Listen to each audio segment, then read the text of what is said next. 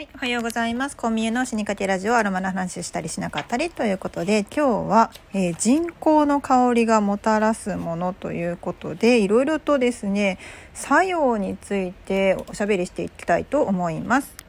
えー、皆さん人工ってご存知ですか？結構ですね、まあ、いろんなところお線香に混ぜられたりとかあと香道をされている方なんかはねとってもね馴染み深いものだと思います。あと茶道されている方もねお香をたかれたりしますのでご存知の方多いんじゃないかなと思います、まあ、人工っていうのはですね香木の一つですね。人口がですね日本に、初登場しただろうと思われているのは推古天皇の時代なんですよね。でこれが淡路島に漂着したのが最初と言われています。で燃やすとすごくねいい香りを放つことからもうね朝廷にね献上されたんですよね。でこれが日本書紀に書かれていますもうそれ以来やっぱり、ね、漂着するとこう大騒ぎになるわけですよねで偉い人のもとに、えー、運ばれていったということですでこれ正倉院にですね収められている人口であの重さ1 0キロを超えて長さがね156センチ。で最大径が40センチを超える、まあ、大きな人口が保存されているんですけれどもこれですね皆さん「キリンが来るを」えー、ご覧になった方々はですね多分見ていると思います、えー、信長が出てくるシーンで、まあ、信長がですねこの正倉院に置いてある人口巨大な人口えー、ランジャタイと呼ばれている巨大な人口をですね出させて削り取るというシーンが、えー、ドラマの中に出てきてるんですね。それぐらい時の権力者がですねこれを持っているっていうことはものすごいステータスになってたというようなものです。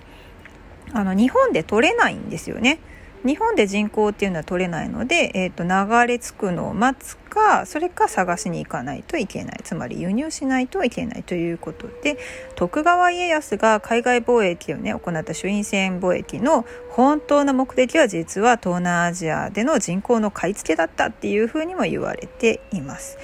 でこの人工は、まあ、香道で主に使われていてその香りをですねこう当てるこう当てっこクイズの組子って呼ばれているものがあるんですけれども、まあ、その中でもですね人工っていうのは切り取る部分によってこうそれぞれあの香りが違うのででこれをねクイズに出すのにちょうどいい題材なんですって。でもその人工なんですけどただいい香りがするだけじゃなくってお薬としてですねすごく使われてきたということなんですね。で中国においては南北朝時代なんですけれども唐光慶というすごいねあの有名なお医者さんがいました。でその名医別録っていうのに書かれているそうなんですけれどもあのこれ聞かれたことあるかも本草項目っていうのがあるんですよね。これね覚えさせられたりするんですけれどもこの、まあ、薬草辞典みたいなお薬辞典みたいなものなんですよね。その中にも書かれています。でどういうふうに聞くのかっていうのが、えっとまあ、近年の中薬大辞典っていう方にですね書かれている薬効については精神的に興奮気味になって起こる喘息や嘔吐しゃっくり大腸が弱った時の便秘精神的な頻尿男性の勢力減退等に有効っていうふうに書かれているんですね。だからどちらかというとその精神的な部分に作用するお薬というふうに考えられているようなんですね。もともと人口っていうのは人長外科の人口と呼ばれているものなんですけれどもこれすごく大きな30メートルぐらいになる木なんですけど日本には本当生えてなくてですね大体ま中国とか台湾あとインドマレーシアインドネシアベトナムとかに生えていますだから本当にこれは手に入れようと思うと海渡らないと無理なんですよね。で人工の品質っていうのはいろんな評価の仕方があるんですけれどもその香りの成分になるものっていうのは樹脂になっているのでその樹脂の詰まり具合によって、まあ、等級グレードが決められてくるんですね。で品質を左右する時にあの樹脂がメインなので水に浮くのかそれとも重くて水に沈むのかっていうようなねことでね品質を査定したりするそうです。さて人工はですねお香としてま香りをですねすごく楽しむものなんですがどういう成分が含まれているのかっていうのはですね、まあ、今の、えー、ガスクロマトグラフィー検査、マススペクトルメトリーによる精査をすると、まあ、いろんな成分が含まれていることが分かりましたというのは書いてあるんですけど大体主になっているのが、まあ、アロマセラピーの科学の中でも勉強するセスキテルペン類なんですね。はい、さあこのセスキテルペン類とおよび、ま、ジテルペンが含まれていますそのジテルペンってどういうものをするどういう働きをするのっていうとこなんですけどこれですね利尿作用とか胃腸改善作用とか抗炎症作用あと血糖低下作用脂質低下作用血栓凝集抑制作用として知られてるんですよ。でその他にですね今すごく、あの、研究されているのが抗腫瘍活性と認知違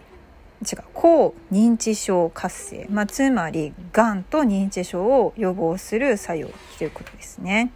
これすごい大事ですよね。今のね現代病というか、まあ、この高齢化社会においては本当この2つってほとんどの人の悩みになっちゃうわけですよね年を取れば。うん、さあじゃあまず抗認知症活性の方から見ていこうかなと思うんですけれどもえっ、ー、と、まあ、この人考はですね精神の方に働きかけるっていうふうに先ほど申し上げました。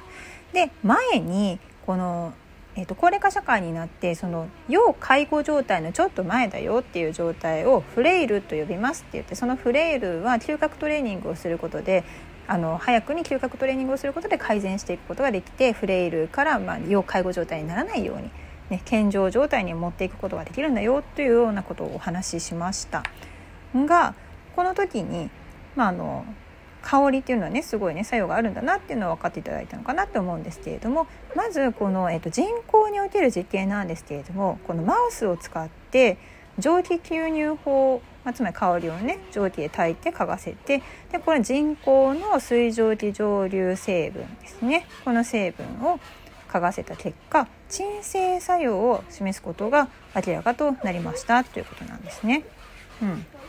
であの水蒸気蒸留オイルの成分についてもこのマウスにですね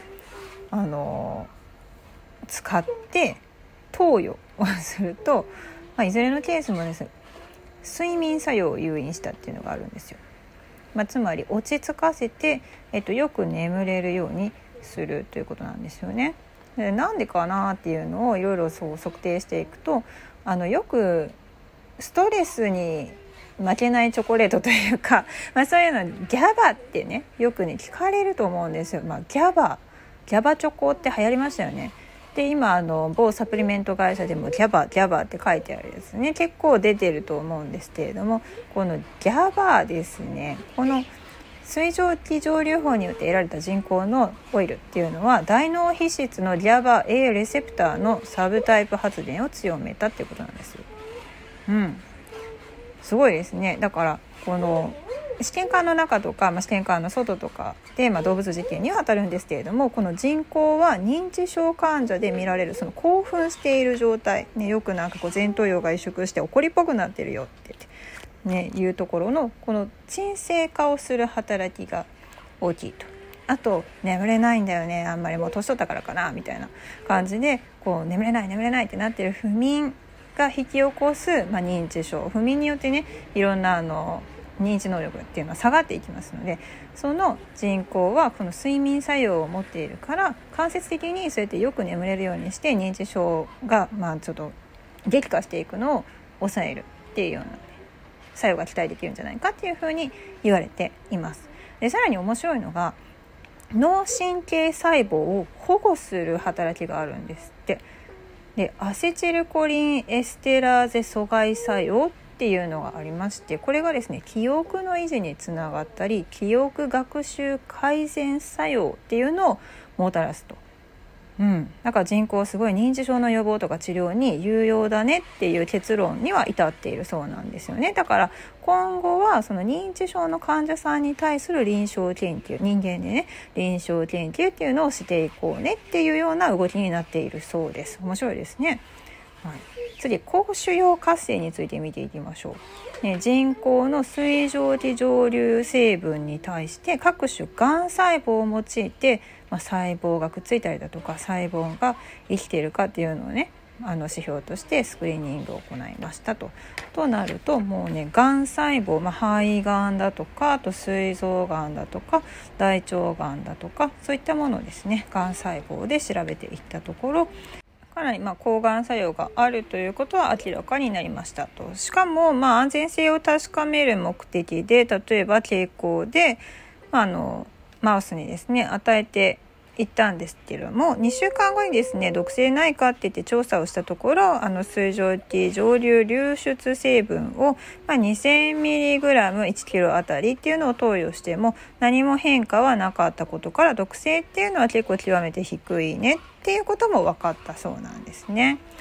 まあこれですね結構すごいことですよねやっぱりその抗がん剤を飲む前ですよね。がんっていうのは日々毎日私たちの体の中でできているものなんですけれども、まあ、それを自然免疫である私たちの体がですね毎日毎日がん細胞はバイバイって言って、まあ、やっつけてくれてるからがんっていうその病気の状態にはならないで済んでるんですけれどもそれをですね、まあ、助けるような作用があるのであれば、まあ、がんにならない体